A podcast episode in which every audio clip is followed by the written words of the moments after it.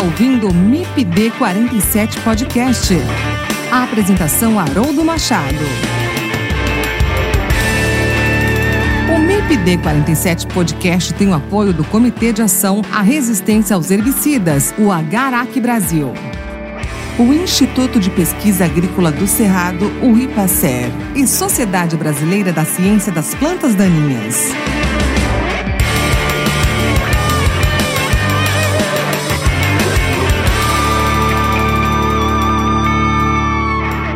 Olá pessoal, tudo bem? Espero que vocês estejam bem, que nesse momento que estão me ouvindo aqui agora, que estejam todos com saúde, com muita vontade de aprender um pouco mais sobre manejo de plantas daninhas. É sempre muito bom estar com vocês a cada novo episódio do MIPD 47 Podcast. E hoje eu estou aqui em parceria com o Comitê de Ação à Resistência aos Herbicidas, o Agarac Brasil, com Roberto Toledo, da Ouro Fino Agrociência. O Roberto Toledo é engenheiro agrônomo, doutor na área de manejo de plantas daninhas. Tudo bem, Roberto? Seja bem-vindo ao MIPD 47 Podcast. É uma satisfação muito grande ter você aqui com a gente hoje. Boa noite, Haroldo. É um prazer aí poder contribuir um pouquinho nesse trabalho tão importante, né, sobre as práticas de manejo de plantas daninhas existentes e fazer chegar isso realmente aos profissionais, aos estudantes, aos produtores, né? Então, parabéns aí pela iniciativa do MIPD 47 e nessa parceria com a Garac. É um prazer estar com vocês.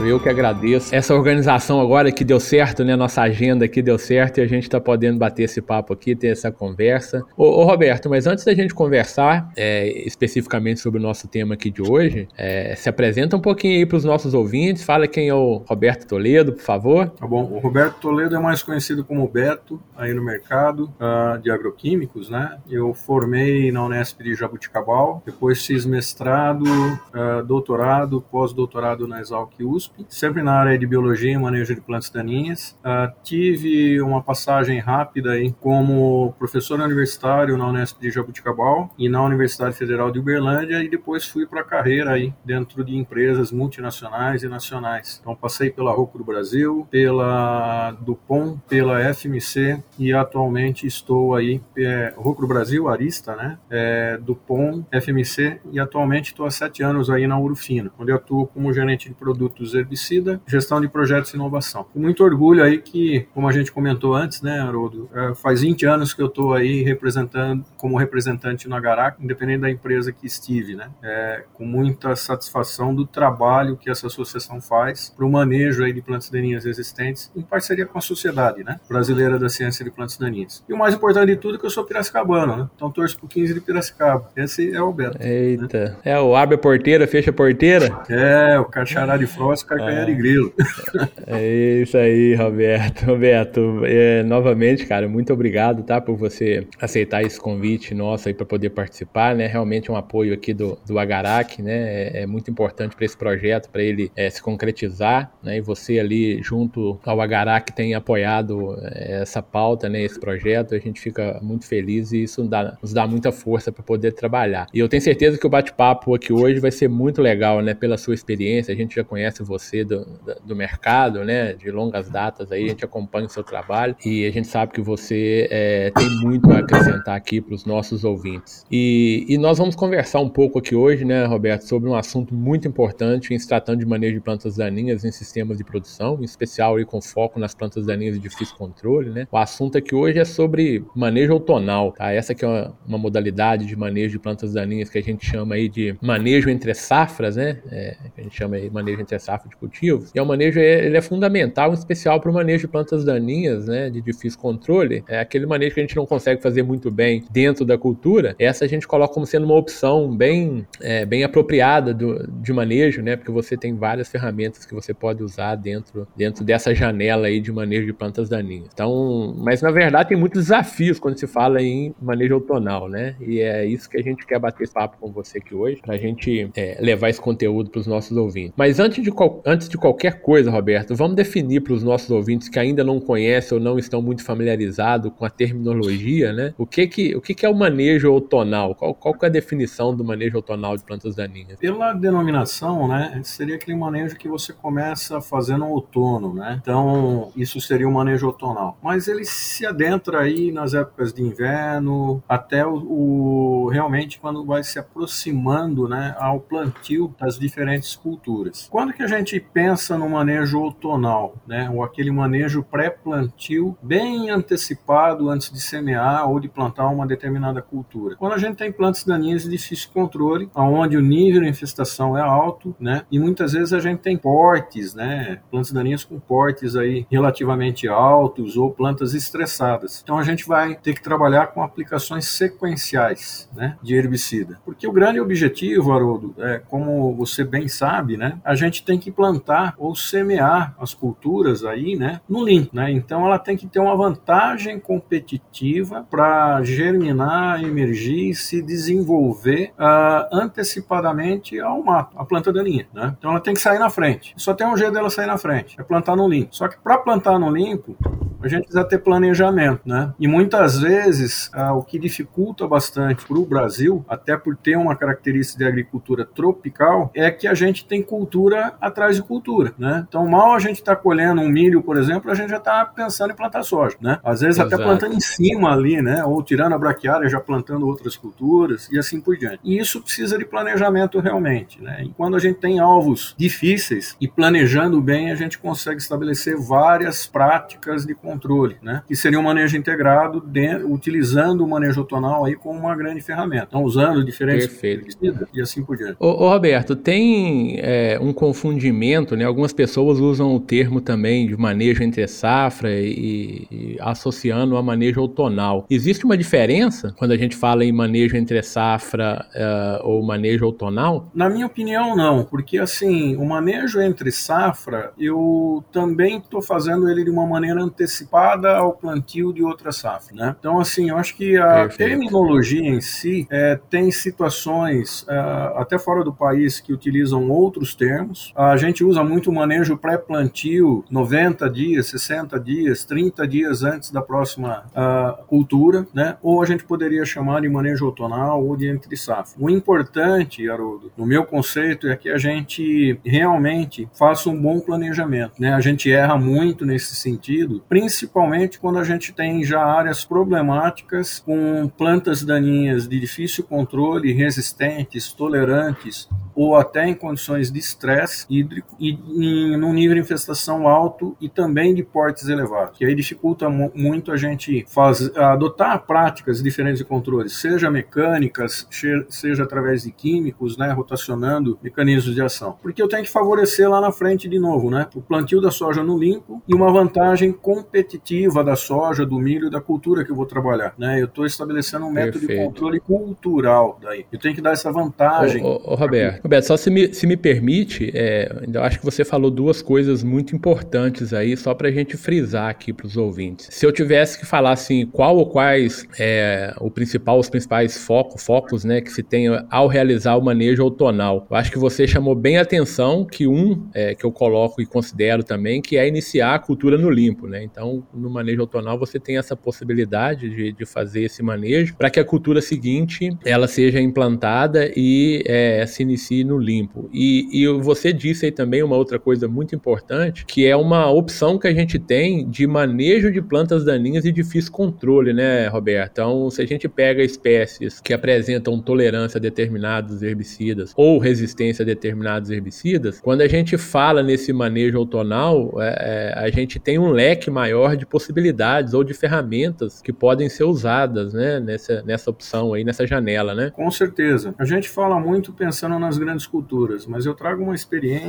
grande que a gente também chama do manejo de entre safra, por exemplo, na cultura da cana-de-açúcar. Né? Tem algumas plantas que são tolerantes a diversos herbicidas e eu, eu, eu tenho que usar práticas mecânicas, né? Eu tenho que revolver solo, eu tenho que aguardar um período, né, quando eu uso um determinado herbicida para plantar uma outra cultura por causa de carry-over, porque senão eu não tenho ferramentas para manejar uma grama seda, algumas plantas de difícil controle. Quando a gente traz para o sistema produtivo soja, milho, soja, trigo, né, dentre outras culturas anuais, isso é mais complexo, né? Porque se eu uso um herbicida após a colheita da soja e no intervalo que eu vou plantar milho, eu tenho que pensar no possível efeito que ele vai ter no solo se ele não vai me afetar o milho seguinte, né? Então eu tenho que entregar essas áreas para o próximo plantio o mais limpo possível. E aí eu tenho que começar na primeira cultura. Se eu vou plantar soja, eu já tenho que preparar toda essa área com as práticas de manejo outonal para que eu plante soja no ninho, reduza a infestação na soja, para depois quando eu vier milho, eu eu tenho também essa possibilidade, né? Então é o sistema produtivo, né? Aonde a gente vai encaixar os quebra-cabeças, né? As ferramentas, vamos dizer assim. E, e, uma coisa que você disse aí também que eu acho legal, né, é, Roberto, é até mesmo para o manejo outonal, você tem que entregar uma área também é, é, de maior qualidade, né, em termos de manejo. Porque se eu não faço o manejo adequado dentro da cultura, eu vou dar uma condição, apesar de ter facilidades aí no outonal, mas eu já vou entregar uma condição ruim para o outonal e esse outonal ele tem que ser bem feito para entregar uma qualidade boa para a cultura seguinte, né? E exatamente. Então é, são... eu acho que assim você foi perfeito nessa observação. Por quê? É o que a gente está vivendo com algumas plantas daninhas. Bulva, por exemplo, né? As espécies de coniza, o próprio capim amargoso, né? Digitar insulares, o pé de galinha, né? Capim pé de galinha, a Eleusine índica está sendo um grande problema. Então, se eu não faço o manejo bem feito antes do plantio da, da soja uh, e eu não consigo depois controlar esse capim-pé de galinha dentro da soja e vou plantar um milho, um trigo, eu passo a ter um problema maior. Ah, mas eu tento roçar, eu tento aplicar diferentes herbicidas com diferentes mecanismos de ação, eu vou estressando essas plantas e até plantas que eram mais anuais, né, começam a se perenizar na área. Então eu tenho Perfeito. que fazer bem feito, né? É, eu tenho que tentar plantar realmente cada cultura no limpo. E para isso eu tenho que usar várias ferramentas. Então quando eu falo do sistema do manejo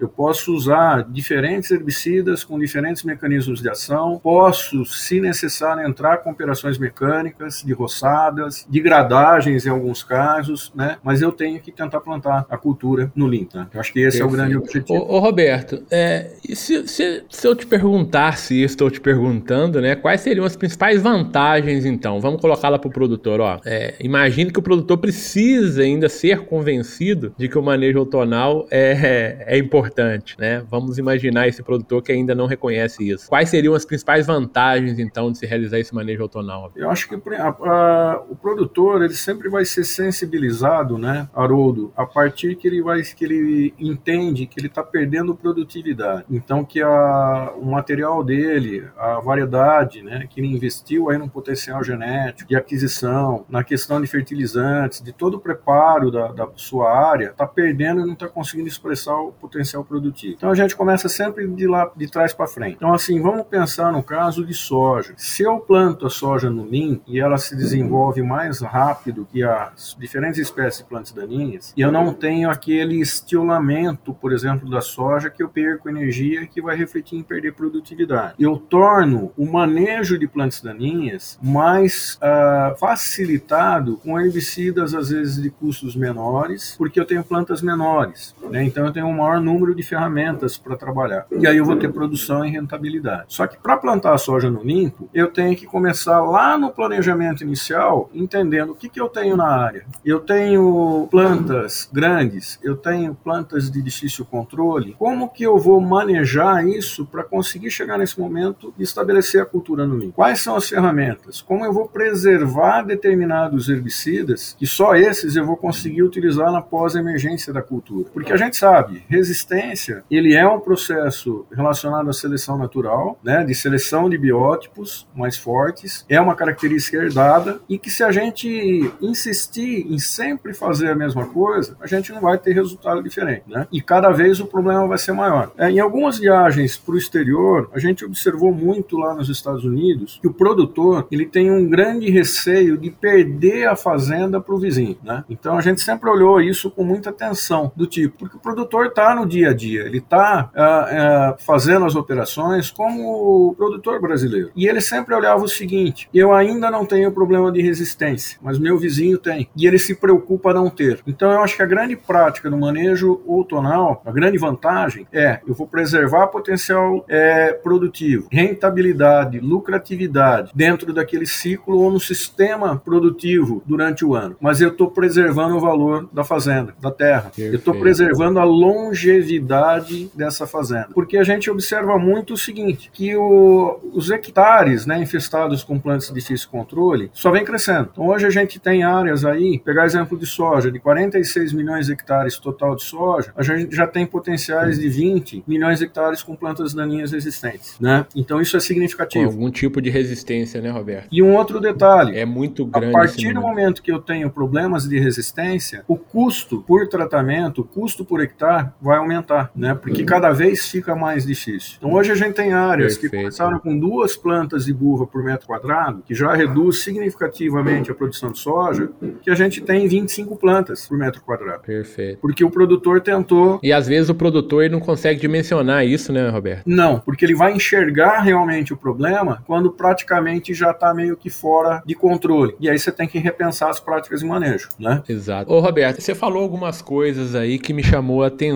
né? Primeiro, é com relação ao controle de plantas grandes, né, entre a safra ali, né? Se, se as plantas já estão grandes, é porque alguma coisa já, já foi feita errado lá atrás, né? Então, com eu certeza. acho que uma das vantagens do manejo outonal é, é a gente poder pegar essas plantas daninhas em estádios mais jovens, né? E aí, vários, vários pontos que vão favorecer o controle dessa, dessa planta daninha, né? Pelo, pelos herbicidas, tá? Então, acho que isso é um ponto importante, né? Se deixou crescer, se passou do ponto de controle, é, já está errado, né? Então, é, é repensar isso. Perfeito. Uma coisa que você falou, Roberto, é, é com relação a, ao, ao, americano, e isso se aplica aqui no Brasil também, né? É que eu não tenho resistência, né? Eu não tenho problema de resistência na, na, na minha área, mas o vizinho tem. Ou seja, alguém fez coisas erradas ali do outro lado, né? Porque se um vizinho não tem e o outro tem, o outro não está fazendo algo que seja tão correto. A gente costuma brincar. Ou não está enxergando, né? Não está procurando. Ou não está enxergando. Realmente se tem um problema ou não. Um aspecto que você falou assim, o manejo outonal, uma das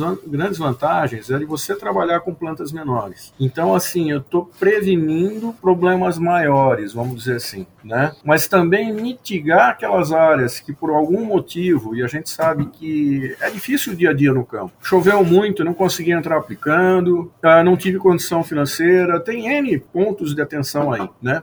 Ou apliquei algumas alguns herbicidas e por algum, algum ponto não funcionam do jeito que precisava funcionar e acabei tendo plantas grandes. Como que eu tento restabelecer essa dinâmica dentro das áreas produtivas? E aí eu tenho que entrar dentro do conceito do manejo outonal ou de entre safra, safra com aplicações sequenciais. O único jeito de eu tentar baixar, né, tentar controlar essas plantas é fazendo um sistema de aplicação. Né? Então eu dou pancadas né, muito fortes lá, bem antecedendo o plantio da cultura, e vou reduzindo o porte dessas plantas, eliminando, reduzindo infestação para plantar a cultura no ninho. E aí vem a importância Perfeito. dos pré-emergentes, né? Que a gente vai falar um pouquinho também. Não, não dá spoiler, não. Nós vamos chegar lá depois aí, nesse manejo aí. Você está querendo dar spoiler da nossa conversa aqui, Roberto.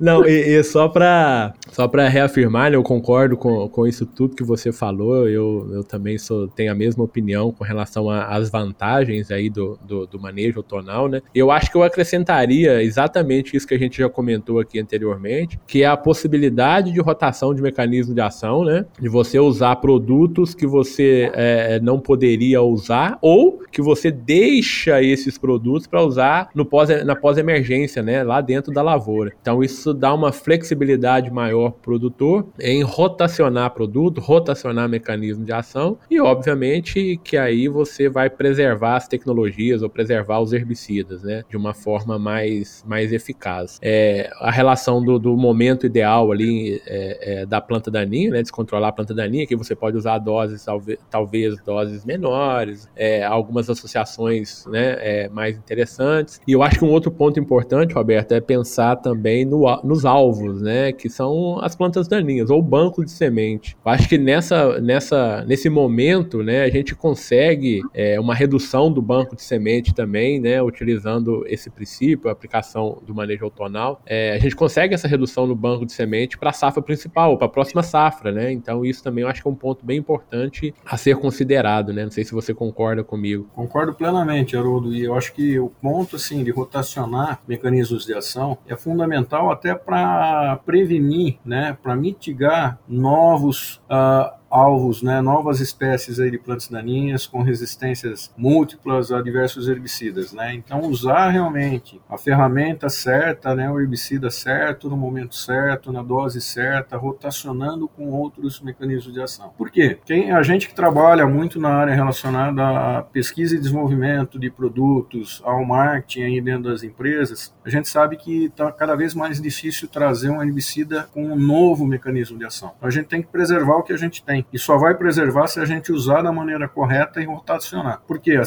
o processo de resistência é um processo de seleção natural. Lembra lá, se eu usar sempre só um determinado herbicida, num determinado espaço de tempo ele vai deixar de funcionar porque vai sair um indivíduo mais forte, né, mais adaptado a esse, a esse produto. Então isso é um fator que você frisou completamente bem. É fundamental rotacionar mecanismo de ação. Como também é fun fundamental é pensar não só dentro desse ano, dentro dessa safra. É como eu entrego essa área para a próxima safra, para a próxima cultura, para o próximo ano, para os próximos cinco anos. Né? Então eu tenho que fazer um planejamento realmente para ir reduzindo o nível de infestação das plantas de mais difícil controle. Né? Eu tenho que adotar realmente recomendações que talvez aí em dois, três, quatro, cinco anos eu saia de níveis de 25 plantas por metro quadrado para dois, com plantas mais fáceis de controlar. Né? Esse é o, o grande objetivo. E aí, o que, que olhando pelo lado do produtor, eu estou dando longevidade à unidade produtiva dele, que é a fazenda. Né? É, eu estou de volta ajustando o custo por hectare, dando potencial produtivo para os seus materiais genéticos, né, para as práticas que ele tem feito. Porque Perfeito. é legal a gente lembrar o seguinte, né? Se eu tiver uma cultura estabelecida no sujo, né, sendo bem no popular mesmo, frena interferência de plantas daninhas, competição por água, luz, nutrientes, por luz, por compostos químicos, o que for, dependendo da situação, eu perco 80%, 95% da produção. Eu perco todo o investimento que eu fiz em adubação, eu perco todo o investimento que eu fiz no tratamento de sementes, uh, na aquisição de sementes, no inseticida, no fungicida, porque simplesmente eu errei no manejo de plantas daninhas. Perfeito. E, então, e você é... falou uma coisa, Roberto, que é, que é muito importante, né? A gente faz sempre as mesmas coisas e espera resultados diferentes. Isso não vai acontecer, né? Eu sempre, eu sempre falo aqui para os meus alunos que para cada ação existe um, é, com, com relação a herbicidas e plantas daninhas, né? Que para cada ação existe uma reação, não necessariamente na mesma intensidade, mas necessariamente em sentido contrário. Então, se eu não faço um manejo adequado, se eu não uso o herbicida, se eu não posiciono esse herbicida de forma adequada, né, vai ter uma resposta, né, vai ter uma reação dessa, da, das diferentes populações, das diferentes espécies ali no campo. E é o que a gente chama de resistência, né? Então a gente vai selecionando esses indivíduos, né? E, e em pouco tempo a, a, área vai ter um custo de produção muito mais alto, né? Porque aí hoje eu vou ter que começar a fazer misturas sequenciais né? Cada vez mais misturas cada vez mais complexas, sequenciais, né? É, é, cada vez em maior número e com coisas que eu consigo mitigar posicionando de maneira correta esses produtos, né? E utilizando essa janela é, de aplicação. É exatamente isso, Haroldo. É, acho que tem leis, né, na natureza, na física, né, ação e reação, é, não necessariamente são na mesma intensidade. Às vezes você tem uma ação e a reação é muito mais rápida, muito mais intensa, que nos surpreende. Então, assim, eu gosto muito de pegar o caso clássico da buva. Buva era uma planta muito sensível a glifosato. A gente controlava com 2 litros por hectare. Hoje a gente tem populações que 36 litros por hectare de glifosato não controla mais. Por quê? Quando a gente tem alguns escapes, né, a tendência do pesquisador, do agricultor, do produtor, qual é? Vou aumentar a dose. Se eu aumento a dose do mesmo produto que eu já usava, eu estou acelerando o processo de resistência. Eu vou controlando os que dentro daqueles mais fortes são ainda mais fracos e vou selecionando os mais fortes dos fortes, né? Vamos dizer assim. Exato. Planta daninha, cara, tem duas estratégias, né? Que a gente estuda bastante. Estratégia R e estratégia K. Uma se reproduz para perpetuar a espécie e outra vegeta para se desenvolver mais. Em resumo, como a gente, né? Então toda vez que a gente toma uma pancada, se a gente olhar, a gente vai tentar reagir e a gente vai ficando mais, mais forte, antibióticos e assim por, por outro, né? Então é um processo de seleção natural. Outra lei lá da natureza, né? Vem de Darwin e tal, né? Então ação e reação e seleção natural, eu acho que já justifica fazer uma boa prática de manejo, né? Como você aborda bastante aí no curso. Esse é o MIPD 47 Podcast. Apoio. Comitê de Ação à Resistência aos Herbicidas, Agarac Brasil, Instituto de Pesquisa Agrícola do Cerrado, IPACER e Sociedade Brasileira da Ciência das Plantas Daninhas.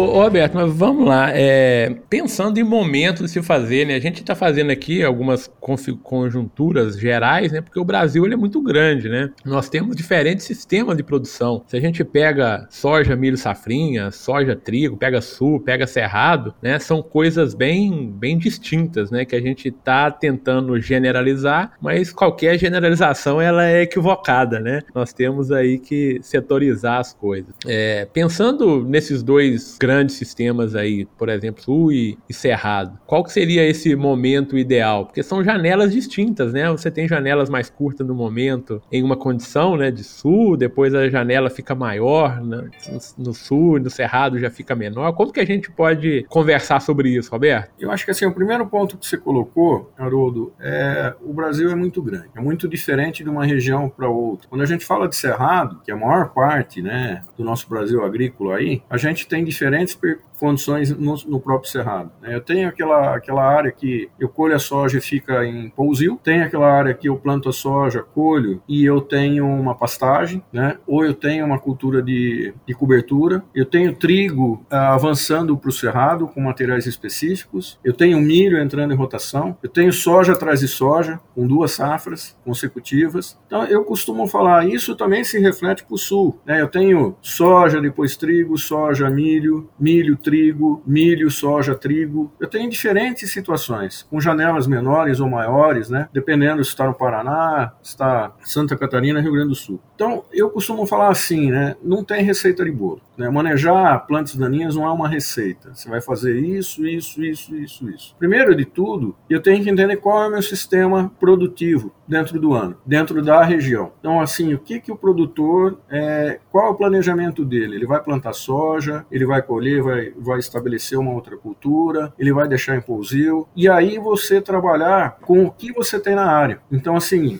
quais são os problemas e plantas daninhas que eu tenho? Qual a minha flora? Né? O que, que eu tenho que manejar em cada janela? Né? Porque a gente fala no manejo outonal pensando muitas vezes em herbicida, mas talvez possa ser uma cultura de inverno. Um trigo como cobertura maneja muito bem buva em algumas regiões, né? reduz a população de buva. Em outras, por se degradar muito rápido, talvez não funcione. Então a gente tem que olhar isso, né? E aí pensar, então, quais plantas daninhas eu tenho na área, como que está a distribuição, o que, que eu vou adotar de sistema produtivo. E aí eu acho que o nosso tempo é muito curto para a gente entrar detalhando, né? Perfeito. Tem que consultar o agrônomo, né? Tem que ir atrás dos órgãos de pesquisa, tem que buscar realmente informação, seja com empresas, com universidades, com institutos, né? Com consultorias aí particulares, né? Porque não tem muita receita. Esse é meu ponto de vista. A gente tem bulas, a gente tem resultados de pesquisa, mas precisam ser feitos ajustes conforme o nosso sistema. Um exemplo simples: dependendo do que eu estou usando na pré-emergência da soja, eu tenho que esperar 150 dias para plantar um milho depois, porque tem um residual desse herbicida, ele tem um carry-over. Só que é sempre 150 dias que está na bula lá falando? Não, em algumas regiões é 90, em algumas regiões 60, né? Entendeu? É... é quando a gente vai para comportamento de herbicida no solo, né, né Roberto? É um mundo ali que que a gente precisa entender. Tem muita gente trabalhando hoje, alguns colegas trabalhando com, com software, com alguma coisa para tentar é, suavizar aí esse, é, esses problemas, né, do, do, do, residual de herbicida no solo aí, para causando carry-over, né, e outros problemas aí. Mas e você assim, tocou num assunto aí que dá pra gente ficar aqui a noite inteira conversando, né?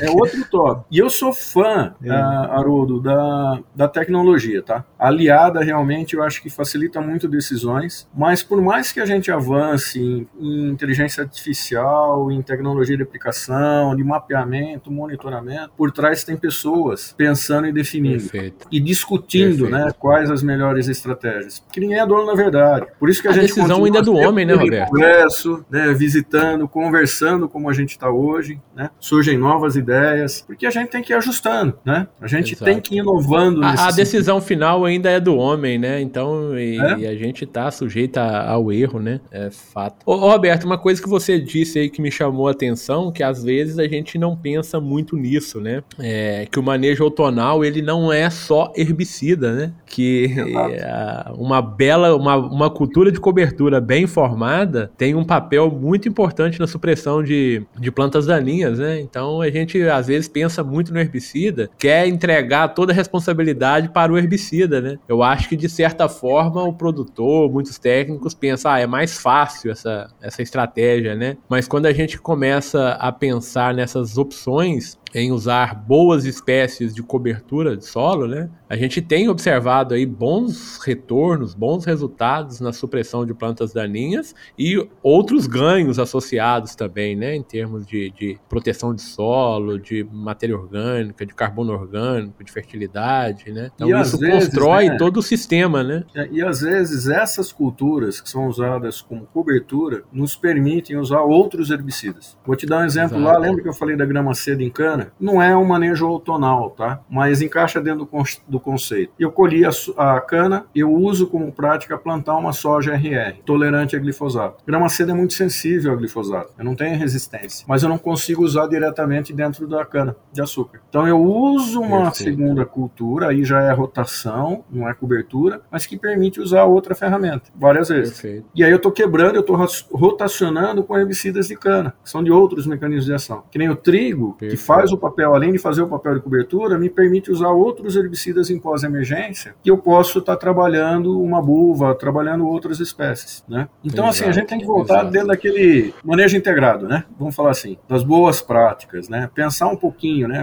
O que que afeta o que, né? E aí repensar. Exato. Vou usar semente salva. Não, não tem como. O manejo integrado, ele é a palavra, né? É, é, é um sistema, é manejo integrado. Exatamente. Ô, ô, Roberto, e pensando aí em herbicidas pós emergentes né, no manejo outonal aí. Como que trabalha, como que a gente trabalha essa ferramenta, né? É, as possibilidades que a gente tem, obviamente que você já falou aí que depende muito do sistema de produção, o que, que eu tinha de cultura, o que, que eu vou ter de cultura na, na frente, né? A próxima cultura ou as próximas culturas, mas é, o que, que tem sido preconizado aí, né? E aí também a gente tem que falar de áreas onde não tem problema de resistência, áreas onde tem problema de resistência, áreas onde tem plantas com tolerância e não, enfim. Na verdade, a gente tem tudo isso junto, né? Mas hoje, esse posicionamento de produtos ainda é, é, passa pelo uso de misturas, passa pelo uso de sequencial, quais os cuidados que a gente deve pensar ou que a gente deve é, alertar o produtor quando se usa mistura sequencial ou mistura e sequencial, que é o mais comum, enfim. Aí eu vou insistir no seguinte ponto. É, primeiro, assim, o que, que vai ser trabalhado em termos de cultura, né?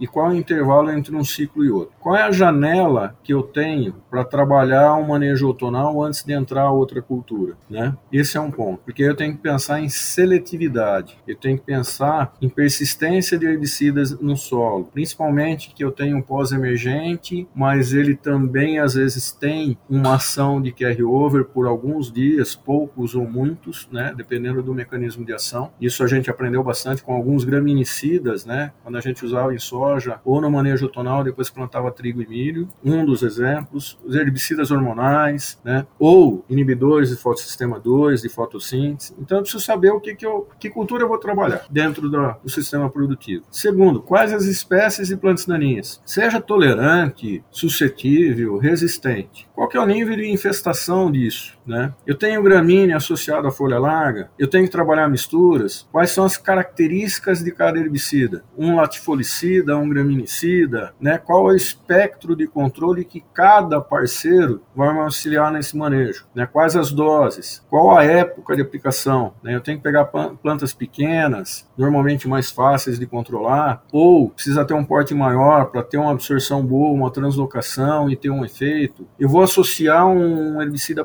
pré-emergente residual com residual lá na primeira aplicação no manejo tonal para ir diminuindo fluxos e facilitar a segunda ou terceira aplicação sequencial. Então é isso que a gente tem que pensar. Ô, ô né? Roberto, então se me permite, você, você falou aí do, do, do residual, né, do pré-emergente, então vamos colocar o pré-emergente nessa conversa que eu acho que ajuda a gente a explicar isso melhor para o pro produtor, né? Sim. É, pensando também nos pré-emergentes aí nessa, nesse posicionamento de herbicidas, né? Então eles também são uma ferramenta importante. A gente consegue associar outros mecanismos de ação quando a gente é, coloca pré-emergentes aí nessa história também, né? É, podendo ser usado em misturas com pós-emergentes, enfim. Mas quais as vantagens, né, de se utilizar esses pré-emergentes aí no, no, nesse, nesse momento, né? E principalmente, né, quais os cuidados que o produtor deve ter? Você já falou um pouco aí sobre nos pós-emergentes com relação a carry-over, né? Ou com relação a residual, na verdade, né? Com os pré-emergentes, eu acho que a gente tem que tomar ou recomendar mais cuidado ainda, né? Principalmente em, em função de tipos de solo, de algumas características aí, né? Importantes. Eu acho que assim, sempre que a gente fala pré-emergente, o grande objetivo desse herbicida é reduzir a emergência de diferentes espécies de plantas daninhas. Então esse produto, ele vai em áreas de plantio direto, ele vai passar a palha e chegar no solo e atuar nessas camadas do solo para reduzir o próximo fluxo de infestação de plantas daninhas. Ou as plantas que conseguirem germinar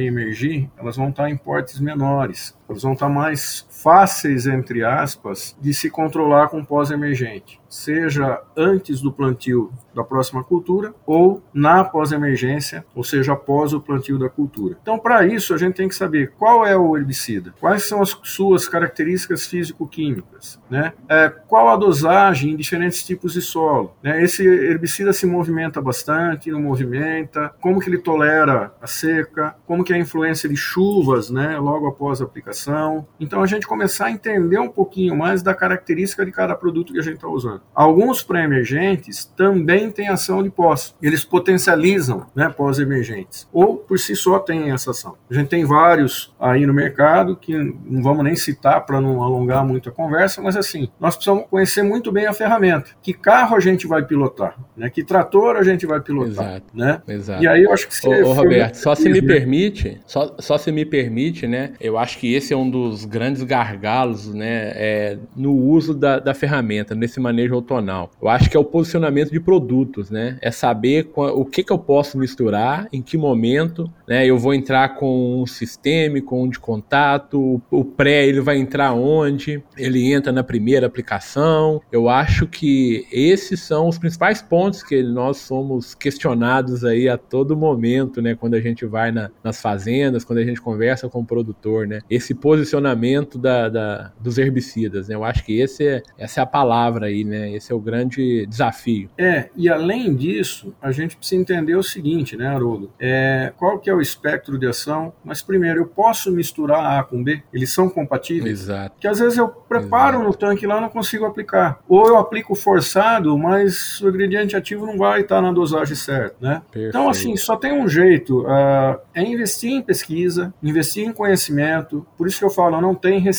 de uma região para outra. Você pode ter guias, né? Mas você vai vai precisar do, consultar o engenheiro agrônomo, você vai precisar buscar informação dentro das universidades. Né? A gente tem que voltar cada vez mais a estudar esses assuntos. E eu fico muito feliz quando você fala, né? Tem vários colegas nossos que estão investindo nesse estudo. Então eu vejo alguns pontos importantes. É estudar a biologia básica de plantas daninhas, a fisiologia. Será que a gente sabe como que é a planta do capim pé de galinha em termos de fisiologia para tentar mudar o controle e o resultado que a gente tem? Não sei, né? Eu acho que a gente talvez precise estudar um pouco mais. Será que a gente consegue identificar que espécie de buva é, né? E se comportam da mesma maneira? Picão preto, trapoeraba. Então, toda aquela parte que a gente aprendeu na universidade, da parte básica de plantas daninhas, da ciência das plantas daninhas, eu estou olhando, estudando o alvo, né, que eu preciso controlar, e a gente vê algumas ciências aí dentro da, das agrárias que evoluíram muito, né? Hoje se discute se o percevejo se contamina via tarso ou via sucção, apesar de ser um inseto sugador, né? Ele se contamina mais via tarso. Né? Tem pesquisas que comprovam no caminhar da folha. Olha que legal, né? Que diferente. Será que, que a gente bacana, conhece né? o herbicida como a gente tem que conhecer? Por exemplo, a gente aplica um produto. Será que é esse produto que está funcionando dentro da planta? Né? Será que ele teve uma transformação? Será que numa mistura eu estou forçando uma, uma degradação? Né? Então tem vários pontos que a gente precisa é. começar a entender. Mas alguns bem É, simples. Roberto, você traz aqui. É só, só, te interrompendo rapidinho, sem querer te interromper, mas já te interrompendo Não, rapidinho. Depois né? você vamos... continua. Eu acho que você traz aí alguns, é, alguns questionamentos muito saudáveis e salutares, né, para nossa ciência. Eu acho que a ciência de plantas daninhas, ela, é, eu acho que já está acontecendo, né, Roberto? A gente já tem, já tem visto vários colegas aí já voltando um pouco para a área básica para entender melhor os alvos, como você falou, né, entender melhor o que, é uma cutícula, entender como que é o processo de fotossíntese ali naquela planta, como que é o processo de translocação dos produtos, né, como que é o processo de metabolização desses produtos dentro da planta. E realmente a gente precisa entender isso. Então eu concordo muito, eu acho que você foi muito feliz nessa colocação sua de, de, de, de, de a gente ter que entender mais esse, é, é, esses alvos nossos, né? A gente veio de talvez de uma, de uma época em que ah, controlou tá beleza, né? Mas a gente não entendia muito o porquê controlava, né? Hoje eu acho que não tem espaço para isso, né? Hoje a gente tem que entender realmente o que está acontecendo na planta, o que está acontecendo com o herbicida, né? Com o ambiente. É, Haroldo, eu acho assim, é, eu costumo brincar muito, né? Mas é uma realidade que eu sou jovem há mais tempo, né? Mais experiente, né? vamos dizer assim. Então eu peguei vários estudos, né? Aí da nossa área. E a gente vê que em algum momento a gente teve um apagão para a ciência básica, né? Porque a gente via determinadas ferramentas funcionarem muito bem. Então hoje eu acho que o grande desafio que você tem, que eu tenho, trabalhando com pessoas, é voltar a discutir para a emergência é, discutir herbicidas, Exato. característica físico-química no solo, né? É,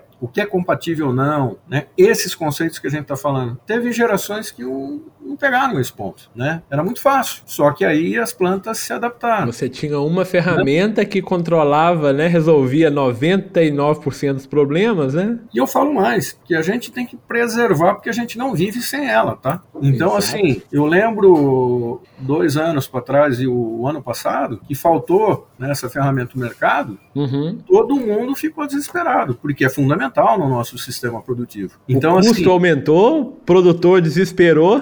Tem plantas que só ele funciona, né?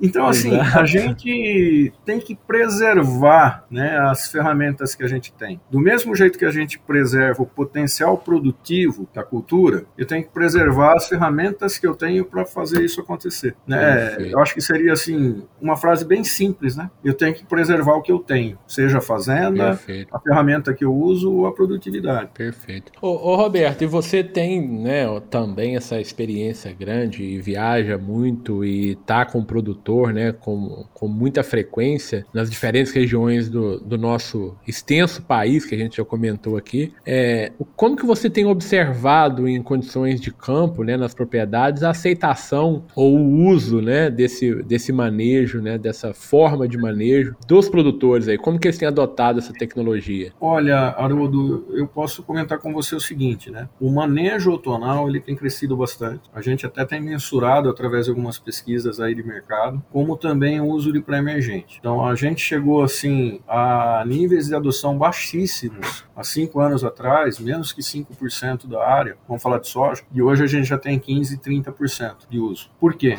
O produtor está vendo a necessidade. Só que talvez ele tenha enxergado um pouco tarde. Então a gente entra para aquele ponto que a gente comentou lá atrás, que eu preciso tentar restabelecer um equilíbrio. Né? Eu vou usar o manejo outonal, vou usar o pré-emergente para ir facilitando, reduzindo a infestação ao longo do ano. E aí começar a usar realmente da maneira correta para fazer prevenção. Hoje nós mitigamos né, problemas. Nós estamos, Perfeito. infelizmente, ainda no, no bombeiro. Né? Nós somos reativos. É, é, na, é, isso que eu já ia comentar agora. Na verdade, nós estamos fazendo, muitos produtores fazem, mas de uma forma reativa, né? Quando o ideal seria de uma forma proativa, né? Para evitar o problema, para evitar que o problema se estabeleça, né? Na verdade, a gente está fazendo para resolver ou para mitigar, mitigar o problema que já, já está na área, né? É, mas eu fico muito feliz, mesmo aquele produtor que foi reativo, quando ele começa a ver os uhum. resultados, eles passa a ser proativo. Porque ele começa Não, você trouxe um número importante. Viu? Ele começa a Você trouxe um número de 15% de produtores aí,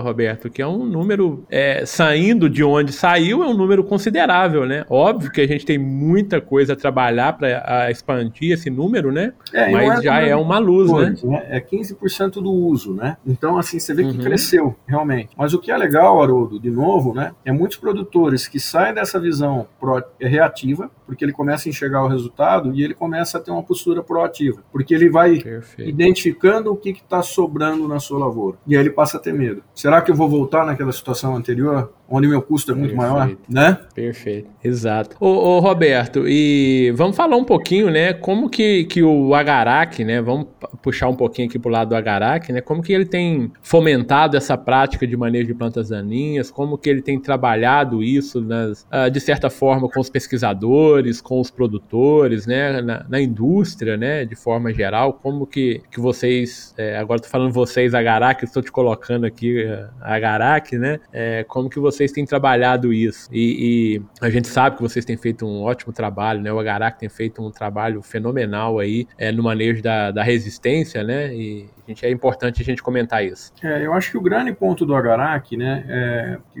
tem algumas empresas que são associados, né, a esse comitê, que é realmente o objetivo é entender os casos de resistência e propor algumas soluções, mitigar problemas, né, uh, e também aí trabalhar muito em aspectos de prevenção. O Agarac tem se aproximado muito da Sociedade Brasileira da Ciência das Plantas Daninhas, sempre teve muito contato, mas vem renovando, inclusive Inclusive, recentemente a gente teve um workshop com o Comitê de Resistência da, da Sociedade, e é onde a gente discutiu vários uh, aspectos sobre resistência, mas pensando não só no que está acontecendo hoje, mas em tendências, né? Ah, Para a gente tentar antecipar ações. Tem trabalhado muito forte na capacitação de pessoas dentro das empresas, associadas ou não, de canais de distribuição, seja com professores, com pesquisadores parceiros, ou até com os profissionais que estão representando as suas empresas dentro do Agarac, participar de simpósios, né, CIMAL, lá em Foz do Iguaçu, a Congresso de Plantas Daninhas que aconteceu lá em Rio Verde e vários outros eventos, né, para divulgar essas ações e discutir essa problemática, o encontro de plantio direto e plantas daninhas lá no Rio Grande do Sul, em Passo Fundo, ações uh, de divulgação na, na mídia, realmente, de comunicação, com esse bate-papo que a gente está tendo e todo o trabalho que você tem feito aí e a gente está conseguindo apoiá-lo, né, que é um trabalho diferente, né, porque traz essas discussões de um modo simples, fácil e que as pessoas conseguem escutar e entender esses pontos de vista diferentes. Uh, dentre outras ações, vídeos institucionais, vídeos de manejo, boas práticas agrícolas, né, a questão aí de manejo, né, de limpeza de maquinário, a importância de você ter isso. Então a gente tem atuado em várias áreas. O Aguarac, em resumo, ele tem três grandes uh, vice-presidências, vamos falar assim, que é uma de assuntos técnicos, muito voltada a investimento em pesquisa, com diferentes parceiros, um comitê uma vice-presidência de assuntos educacionais, então a estratégia para fazer essa informação chegar, como se fosse uma extensão ao produtor, ao aluno, trabalhando na formação desses profissionais, aos agrônomos futuros, ou já atuantes, e também na parte de marketing e comunicação. Então, é o planejamento para longos, longos períodos, quais os melhores caminhos de você comunicar de uma forma simples e assertiva. E a gente tem tido bastante sucesso. Perfeito. Instagram, LinkedIn, Facebook, os podcasts aí com você, né? Eu acho que a gente tem conseguido disponibilizar a informação que a gente gera em conjunto com os parceiros. Legal, legal, Roberto. A gente agradece, o MIPD 47 agradece muito o apoio que o Agarac é, nos dá, né, para fazer esse trabalho, um trabalho que a gente faz com muito, com muito carinho, né, e, e o Agarac tem apoiado muito isso, a gente fica muito, muito feliz com isso. Só lembrando, né, quem quiser saber mais sobre o Agarac, pode acessar o www.agarac-br.org, né, lá o site tem, tem muitos materiais importantes, materiais muito didáticos, bonitos e com conteúdos né, de muita relevância. E também, para quem quiser seguir no Instagram, recomendo que siga. Quem ainda não segue, né? Vai lá no agaracbr e siga lá no Instagram, no LinkedIn também, é o, é o Agarac Brasil, né? O Agarac BR no LinkedIn também. Então são canais do, do, do Agarac Brasil aí que sempre está com conteúdo novo, né? É, é com materiais muito importantes aí para nossa área, que é manejo de plantas daninhas, em especial com foco na resistência, né? Que é o foco do Agarac. Então, e lembrando, né, Haroldo, é, o Agarac Brasil, né?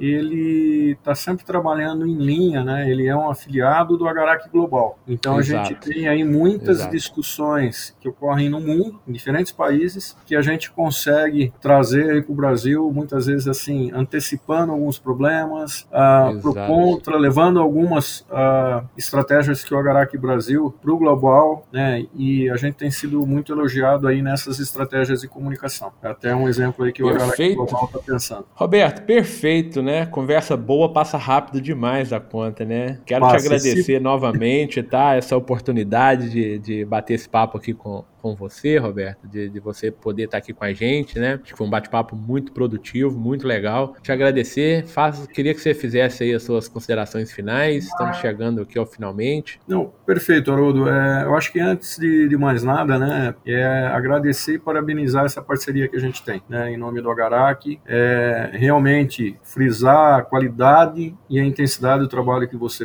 vem fazendo. A gente sabe que tudo isso é em tempo extra, né? É fora as questões de trabalho, né? Então, quando a gente fala do Agarac, né? É, veja o horário que a gente está aí conversando, né? É fora da empresa, é fora da universidade, é algo a mais. Ô, né? ô Roberto, eu não vou nem falar que a gente está conversando aqui oito e meia da noite numa, num dia 12 de junho, né? Não vou nem é... falar o que significa 12 de junho. Exato. Mas, assim, esse é. eu acho que é o primeiro ponto. E a grande discussão, né? Que a gente tem que revisitar conceitos, né? Eu acho que a gente tem que olhar ah, para questões básicas, é, voltar a estudar cada vez mais, dialogar, né, conversar com pessoas de diferentes áreas. É, eu tenho aprendido muito que a inovação ela não se faz uma sala, né? É, ela se faz por pessoas, à medida que elas trocam conhecimento né, e experiências. Né? Então, às vezes, do nada surgem grandes inovações. E a gente pode Exato. falar que para manejar plantas daninhas existentes, a gente precisa inovar, a gente precisa ter criatividade, Perfeito. a gente precisa conhecer e usar as ferramentas que a gente tem. Então, tem um grande mestre aí que fala uma frase de um futurolista, né, que é eu preciso aprender a desaprender para aprender sempre, né? Esse é o presidente da Sociedade Brasileira da Ciência de Plantas Daninhas que propaga grande... essa grande frase de outro autor, que é o Edivaldo Velini, né? Para mim é um grande exemplo. Tá? Perfeito. Haroldo, muito obrigado pelo teu tempo, pela qualidade e parabéns pelo trabalho, tá? Ok. Ok, Roberto, a gente que agradece novamente, tá? Muito obrigado, obrigado a você, obrigado ao Agarac aí por esse apoio. Me despeço de você, até uma próxima oportunidade. Espero ter você aqui novamente para a gente falar de outros assuntos também, né? Em novos episódios aí. Vai ser sempre um prazer ter você aqui, Roberto. Muito obrigado, um abraço. E a vocês, meus ouvintes, um abraço e até o próximo episódio do MIPD 47 Podcast. Conte conosco. É isso aí, pessoal. E por hoje é só. E para encerrar, quero agradecer aqui aos patrocinadores do MIPD 47 Podcast, o Comitê de Ação à Resistência aos Herbicidas, o Agarac Brasil. Para vocês conhecerem um pouco mais sobre o Agarac Brasil, acessem o site www.agarac-br.org. Lá você vai encontrar conteúdo de qualidade sobre resistência de plantas daninhas a herbicidas. Agradecer também ao Instituto de Pesquisa Agrícola do Cerrado, o IPACER, cultivando pesquisa, colhendo resultados. Conheça o IPACER. Acesse o site ipacer.com.br. Agradecer também à Sociedade Brasileira da Ciência das Plantas Daninhas. Visite o site sbcpd.org e conheça um pouco mais sobre a Sociedade Brasileira da Ciência das Plantas Daninhas.